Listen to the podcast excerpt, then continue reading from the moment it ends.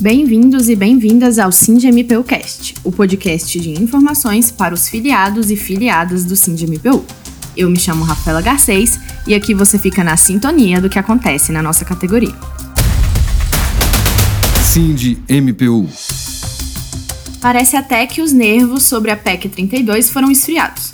Após aprovação em comissão especial, o objetivo era que a proposição seguisse para o plenário da Câmara, mas o presidente da casa tem tido dificuldade em angariar os votos necessários. Isso se dá pela pressão feita pelos servidores e servidoras a nível nacional. Hoje, a gente fala das mudanças que ocorreram no texto da reforma administrativa e como a proposta tem sido vista. Para isso, contamos com a participação da deputada Alice Portugal, do PCdoB da Bahia, a deputada Érica Cocai, do PT do Distrito Federal, e o consultor de entidades sindicais e diretor da Insight, assessoria parlamentar, Vladimir Nepomuceno. Após tantas mudanças, o texto ficou praticamente irreconhecível. Foi um tira e coloca sem fim que transformou a proposição em uma verdadeira costura confusa. Deputada Alice, por favor, nos ajude a entender melhor essas mudanças. E o que nós estamos realmente vivendo é um desmonte é um desmonte integral do setor público, do Estado Nacional. E na ponta do sistema, aqueles que precisam dos serviços é que serão atingidos de maneira indiscutível. Essa proposta, ela foi mitigada e piorada de maneira sequenciada. E o texto votado na comissão especial é o pior texto dos seis textos que foram trabalhados por eles durante esse período. Né? Então, eu posso aqui listar alguns itens que vocês sabem de cor e salteado, mas, objetivamente, redução de jornada e redução de salário de servidores em 25% em casos de despesa acima do teto de gastos. Mas eles colocam ainda um adereço que é em caso de crise fiscal. Então, os municípios brasileiros estão todos em crise fiscal, porque a reforma, ela nos arrasa na União e nos estados, mas ela dá todo o sabor da politicagem para a estrutura municipal brasileira. Para contratações, por exemplo, por 10 anos, com contratações precárias, com um sistema simplificado de seleção, e ficará o bel prazer dos prefeitos a seleção desse contingente que substituirá a mão de obra concursada. E o senhor Vladimir Nepomuceno, qual o seu posicionamento sobre essa temática? Algumas coisas que a deputada colocou que eu acho que a gente precisa ter sempre bem claro. Por exemplo, a história dos cargos exclusivos de Estado. No caso do Ministério Público, procurador, pronto, acabou, mais ninguém. O resto todo é resto na cabeça deles. Pode ser temporário ou terceirizado. Existem partes da proposta que parecem pequenas se comparada ao todo, mas que ainda assim prejudicam profundamente a qualidade do serviço público como é o caso da restrição e vedação de pagamento de funções e cargos em comissão para servidores que tiverem licenças acima de 30 dias. Tem como explicar melhor isso para a gente, deputada Alice? Isso aqui é gravíssimo. Licença para capacitação, vocês do Ministério Público, né? Então, vocês são suporte fundamental, indispensável, entrelaçado com o trabalho né, do titular de uma procuradoria. Então, sem dúvida, né, não existe mais o conceito de atividade meio e atividade fim. São ações entrelaçadas, sem as quais a atividade fim não é efetivamente concluída.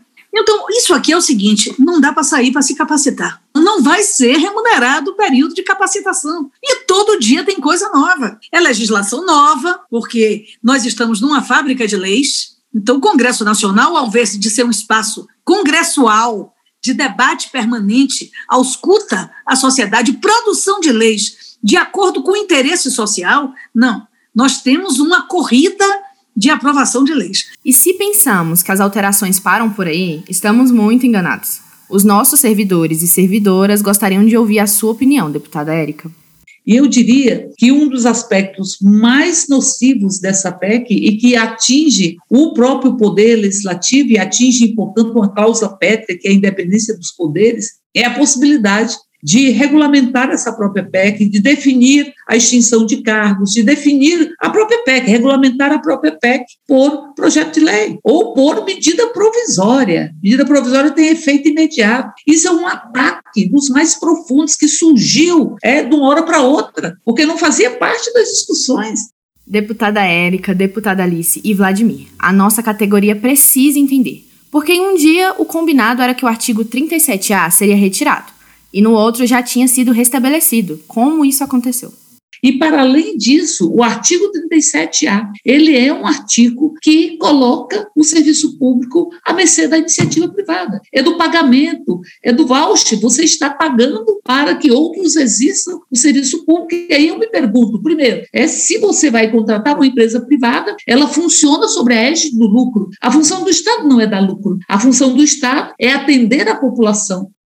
Também eu queria levantar o aspecto da possibilidade de contratos de gestão. Esse é o 37A entre o serviço público, empresas de caráter privado para prestação de serviços, gerando essa precarização de serviços. Nós sabemos o que isso demandará, e esses contratos também por 10 anos, como a, a, contratação individual por seleção simplificada de funcionários, de trabalhadores seletistas. Essa é a natureza essencial da PEC 32 através da influência, da inspiração chilena de Paulo Guedes. A ideia é você começar a colocar pessoas com redução de salário, proibidas de progressão, de promoção, de qualquer coisa, porque quem está em disponibilidade não passa nem por avaliação de desempenho, e demitir os novos. Porque a ideia é o que eu falei, é pegar o serviço e entregar para a iniciativa privada. Esse serviço vai e não volta. Por isso que a história é demitir. As ações contra os servidores chegam a ser persecutórias. Também eu queria levantar a questão da criação de possibilidade de perda de cargos, essa ação punitiva no serviço público. Essa ação punitiva é uma verdadeira obsessão. Eu chego a dizer que é uma inveja.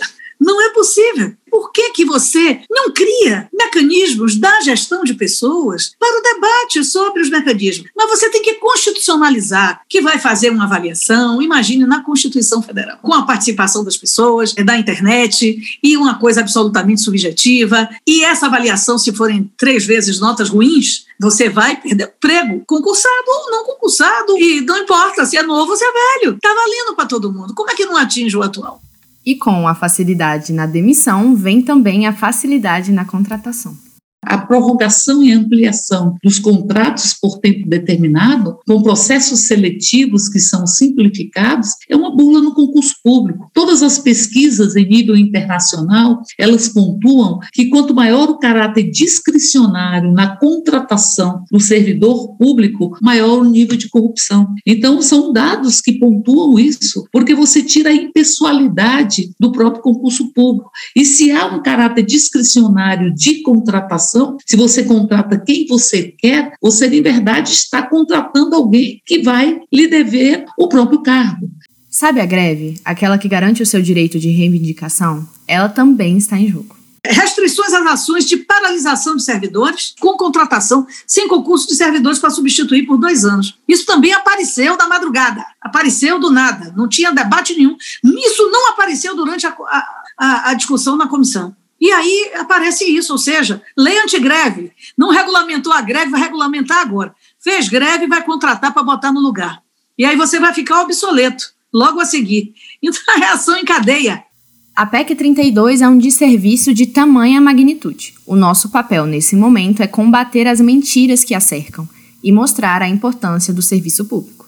Então, o que, que acontece? Nada do que está sendo feito é para modernizar nada, nada do que está sendo feito é para melhorar atendimento à população, em nada. E aí, a gente está conseguindo, com a presença muito massiva do movimento sindical nos estados, nos municípios e aqui em Brasília, conseguindo denunciar o que está acontecendo. Nós conseguimos quebrar aquela bolha que dizia que, que a PEC era coisa de servidor público. Não é, quem vai se ferrar é a população. Nós vamos nos ferrar também, mas não sozinho, vai ferrar todo mundo nós temos consciência do que representa esta proposta de emenda constitucional para o povo brasileiro, quanto ela destrói a possibilidade de termos um Brasil que seja um Brasil onde se respire a liberdade, se respire os direitos, um Brasil onde nós possamos construir as cirandas da vida e nós não tenhamos que viver nos esquivando da morte que está na esquina, porque essa é uma necropolítica, pela fome, pelo desemprego, pelo vírus, por tudo isso que nós estamos vivenciando.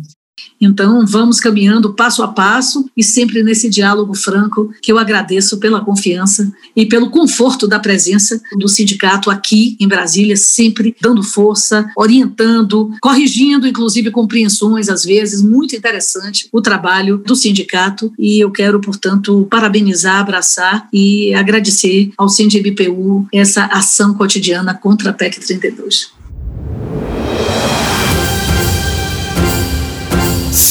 MPU. A batalha não acabou e os servidores e servidoras continuarão de pé. O barulho que foi feito ressoou no Congresso Nacional e o Brasil merece mais. Este foi o nosso episódio de hoje. Não se esqueça de nos seguir nas redes sociais. Somos arroba underline nacional no Instagram, arroba no Twitter e SindMPU Nacional no Facebook. Participe também do nosso canal de Telegram para receber notícias em tempo real. Junte-se à nossa luta. O SINDMPU vem investindo bastante nas ações contra a reforma administrativa. Temos um site, o www.alutanãopodeparar.com.br, um grupo no Telegram, além desse nosso podcast. Fiquem ligados também nas mobilizações digitais que fazemos. Até o próximo programa. Sindicato Nacional dos Servidores do MPU, CNMP e ESMPU. Sind MPU. Compromisso